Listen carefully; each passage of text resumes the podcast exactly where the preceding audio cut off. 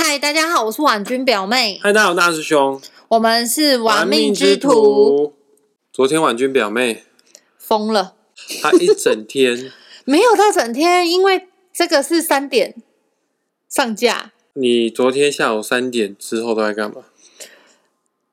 呃，呃，先跟各位听众朋友讲一下，我们现在录音的时间是三月十九号礼拜六。那昨天三月十八号礼拜五的时候，下午婉君表妹三点的时候就开始进入到一种特别模式，弥留状态，就是你叫他干嘛，他都不会理你的模式。对，然后开车的时候，呃，这个是不良示范哦，各位，就是我就开车的时候，可能就已经开始在听着某个东西了，就是一边开车让他影片播，可是我听声音，那你没有看画面哈当然不可以看，？OK，那你昨天下午三点之后到底在干嘛？完全不可以错过的华灯出上，花根。华灯出上啦，OK，好，那你知道凶手是谁了吗？当然。是谁？你确定我可以现在就讲吗？有这么嗨？还是不要暴雷好了，因为这个要暴雷也不是现在，现在讲这个太快了，到时候听众朋友会恨死我们。因为我现在看到我的社群媒体上面，呃，不管是 IG 还是脸书，有很多朋友都会说爆雷一时爽，好、全家火葬场。所以说现阶段呢，还不是到爆雷的阶段，但是华灯初上真的是太火红了，很多人都是因为这出台剧，所以说入坑 Netflix。这假的啊？那我玩命之舞当然哈、也要蹭一波热度哈、好，帮你冲一下收听率啊！对，我们这一集就要来聊一聊《华灯初上》里面的重点角色。如果他们拥有紫微斗数命盘的话，其实每个人都拥有紫微斗数命盘。我们来预测哈，我们来看看哦，他会在紫微斗数命盘当中的命宫。哎，再讲一次哦，紫微斗数命盘当中最重要代表我们自己的个性的宫位就是命宫。我们来看看重点角色们，他的命宫可能是什么样的主星？紫微斗数一百零八颗星星当中，影响到我们最深远的，当然就是十四主星。好，那有一些比较特殊的情形的话，我们可能会加一点吉星跟凶星，因为毕竟其实大家都没看过《华灯初上》，听说这一出戏有很多的勾心斗角，或者是有很多的台面下的角力斗争，是不是？是，所以看完第一季就欲罢不能。OK，那基本上这些角色极有可能命宫除了主星之外，还会有一些凶星哦啊，有什么样的凶星会干什么样的一些可怕的事？呃，好啦，大事我们也会在这一集跟大家做分享。那我没有看过，所以说所有的故事角色原型，他们的在戏里面做了一些什么事情，或者是他们一些人格特质，这部分会有婉君表妹来做描述。好的，但是我我是天童哎、你是天童，然后你知道呢现在录这一集，我觉得我很痒，你哪里痒？心很痒，我真的嘴巴也很痒，我好想好想好想爆个雷哦！哦，对哦，命宫天童的人真的藏不出秘密，藏不住秘密，因为天童是小孩子之心啊，小孩子这个情绪起伏完全都是压不住的啦。你不可以爆雷，你不可以这个把凶手讲出来是谁。那我们可不可以设一个防线？如果你要爆雷的话，你要跟听众朋友说，就是、哦、我们准备要爆雷了。好了，你不要管爆雷不爆雷，你就照着你感觉讲好了啦啦。反正约束婉君表妹讲话，她反而变得不会讲话。首先，《华灯初上》里面哪些重点角色呢？第一女主角是谁？当然就是林心如喽，她在戏里面是什么名字啊？就是罗斯妈妈罗雨农。她在里面干了什么事情？她其实是非常非常照顾每一个人。当他他看到人家有难的时候，他就会出钱出力，就尽他可能的去保护每一个人，照顾每一个人。很愿意付出帮助人。对啊，呃，如果有看第一季的人就会知道说，他其实有被抓去关。他为什么被关？她老公呢，就是开了一个公司，最后倒了，就全关潜逃。结果她就是因为票据法的关系，就导致就被关了，算是被她老公拖累，蛮衰的。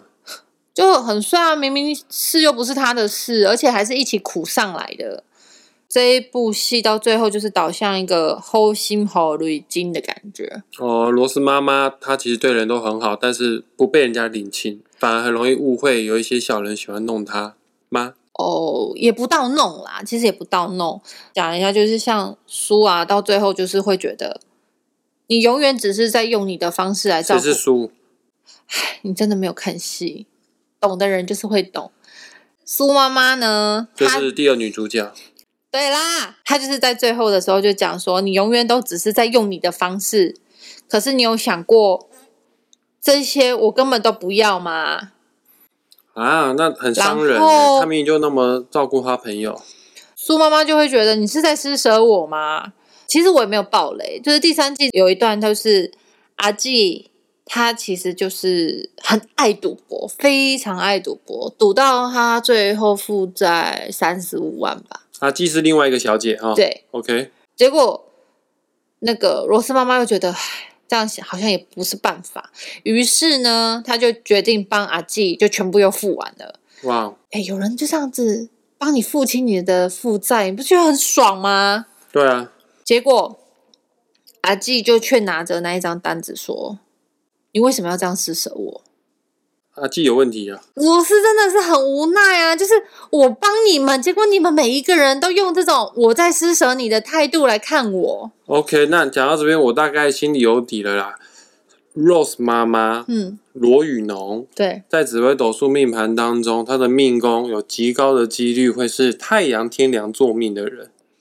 太阳天两座命是指两个分开，还是你觉得这两个都是有这种特质？都同宫的话，力量更明显。太阳是最喜欢燃烧自己、照亮别人的人，但是有的时候冬天的太阳我们会觉得很温暖。我相信罗斯妈妈绝对有她让人家暖心的地方，嗯她一定有那种喜欢照顾人，让她觉得有你在很安心、真好的感觉。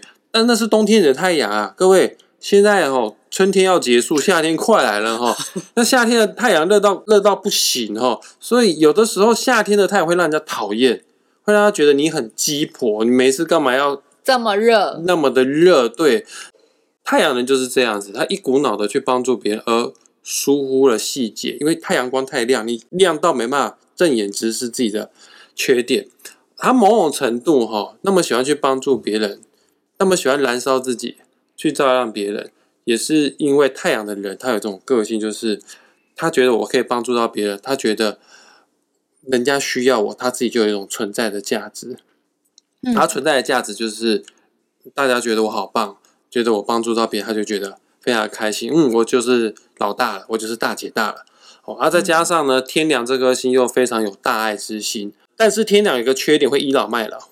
哦，然后再加上太阳就是这么阳刚的一颗星，所以说组合在一起呢，这个人就是太过于大辣辣。因为太阳跟天梁五行都是属于阳性的星星，物极必反哈、太过于阳性的人容易会招惹小人伤害，因为他太亮了。如果身边有人是比较自卑的话呢，他会觉得你把我们的光芒都抢走了，他会背后搞弄一些事情，又想要去弄一下太阳天亮，而且有的人会想要捉弄他，看看你惊慌失措的样子是什么样子，因为你平常很燥啊，哦哦啊，我就要弄你啊，我看你还是不是那么燥啊？哇，我觉得你讲到后面的重点了。有人弄他，真的吗？对，但我觉得这个就不用再细讲了，大家继续看下去就会更加的觉得，哦，大师兄讲的真的是这样哎。OK，但是基本上男生太阳天梁在命宫的是非常棒的格局，是当大官的格局、啊。女生太阳天梁的话，我会觉得比较辛苦，因为一个女生如果锋芒太露的话，一开始哦，她们真的是很亮眼、很抢眼。其实太阳天梁在命宫女生桃花是不差的。因为她太亮了，男生很容易在茫茫人海当中第一注意到就是她，但是相处久的时候会给周遭的男人，就是老公或者是伴侣，造成一定程度的压力。还有吗？还有其他角色吗？那接下来就是我刚才跟你讲的苏妈妈苏庆怡，是杨锦华演的吗？是的，哦，我蛮喜欢她的，在《拜权女王》的时候我就很喜欢她。哦是哦，可恶，讲拜权女王就透露年纪了，年轻人都不知道什么叫拜权女王。真的，那不是一部很 popular 的的，她很 popular 啊。嗯，我觉得普通。OK，好，那苏庆怡苏妈妈在戏里面做了什么事情？呃，其实我觉得她就是桃花还蛮旺的，就是好像又这个男人啊，又那个男人的，然后嘴巴也不怎么好，然后嘴巴不怎么好是怎样？恭维绕轰哟，还是吃吃东西会流口水？直言，哦，讲话很犀利。对他就是觉得有什么就说什么，他也没有在跟你客气的他就觉得不好就不好啊，然后又有点冷血，冷血啊！因为他就是直直言嘛，代表你根本没有替别人着想就说出这些话啦，嗯，对不对？然后我觉得他其实还是重感情的。他其实一直都很喜欢里面一个角色叫江汉，Rose 觉得苏妈妈抢了 Rose 的男人，他们两个人就有有点姐妹戏强嘛。嗯，但其实他不想要伤害 Rose，但是他又好喜欢 Rose 的男人，所以等到他们两个分手的时候，他才鼓起勇气去跟江汉在一起。但他跟江汉在一起之后，Rose 妈妈知道吗？本来是不知道的，后来知道，所以说他是地下恋情。有一点像是地下恋情。他戏里面最后死掉的是他，对不对对，？OK，没有错。然后是谁杀死他的？就所以嘛，我刚才就说他桃花很旺啊，所以大家都在怀疑说是不是情杀啊，或者是他情人的的就爱慕者去杀他、啊，所以就搞得就是一堆人好像都有嫌疑。他会是 Rose 妈妈杀他吗？好了，我不我不逼你爆雷。我刚才有讲嘛，就是苏也说你现在是在当施舍我嘛，所以我觉得某种程度他其实一直不甘愿当 Rose 的老二。OK，那大师兄来推测一下，苏妈妈苏庆怡，她有可能在紫微斗数命盘当中，天机巨门这两颗星坐镇在她的命宫。嗯，因为你说他桃花其实蛮旺的，是她是主动出击的那一种人嘛不会。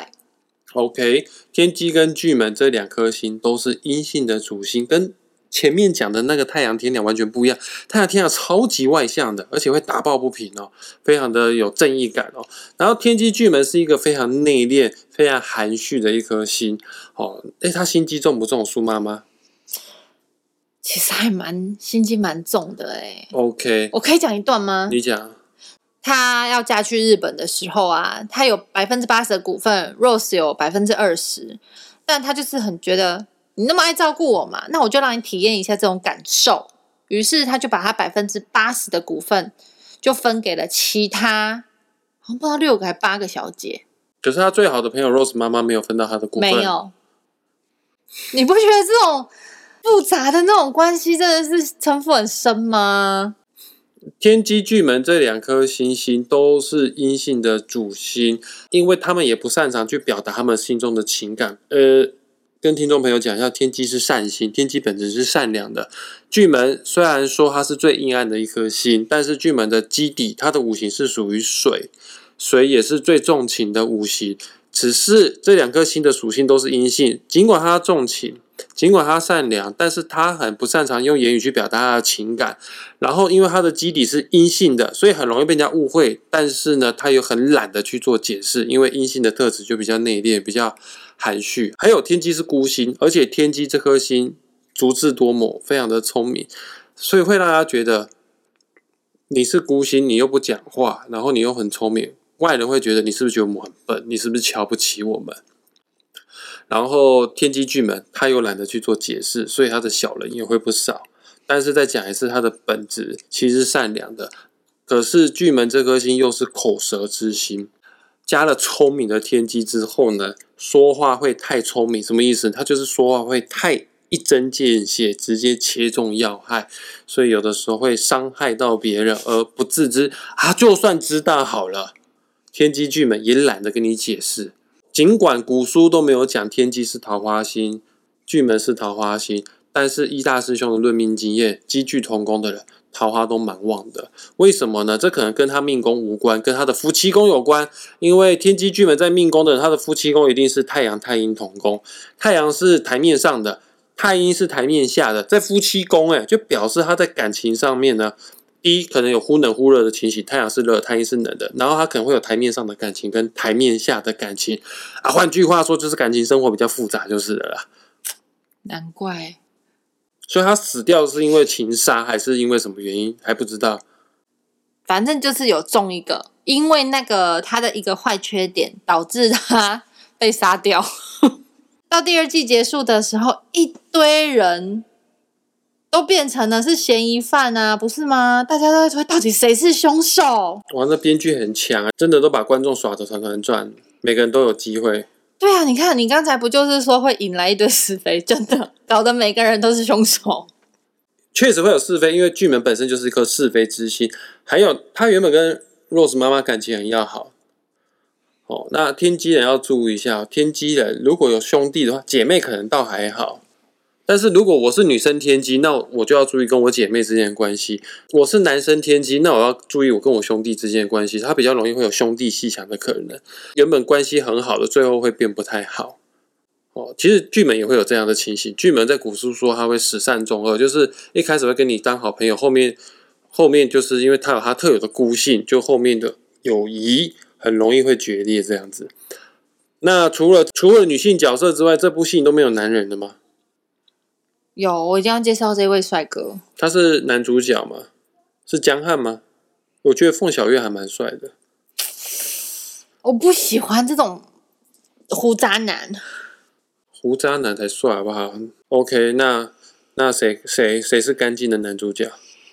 潘文成。谁演的？杨佑宁啊。杨佑宁 长得也没有很干净啊，他又不是奶油小生型的。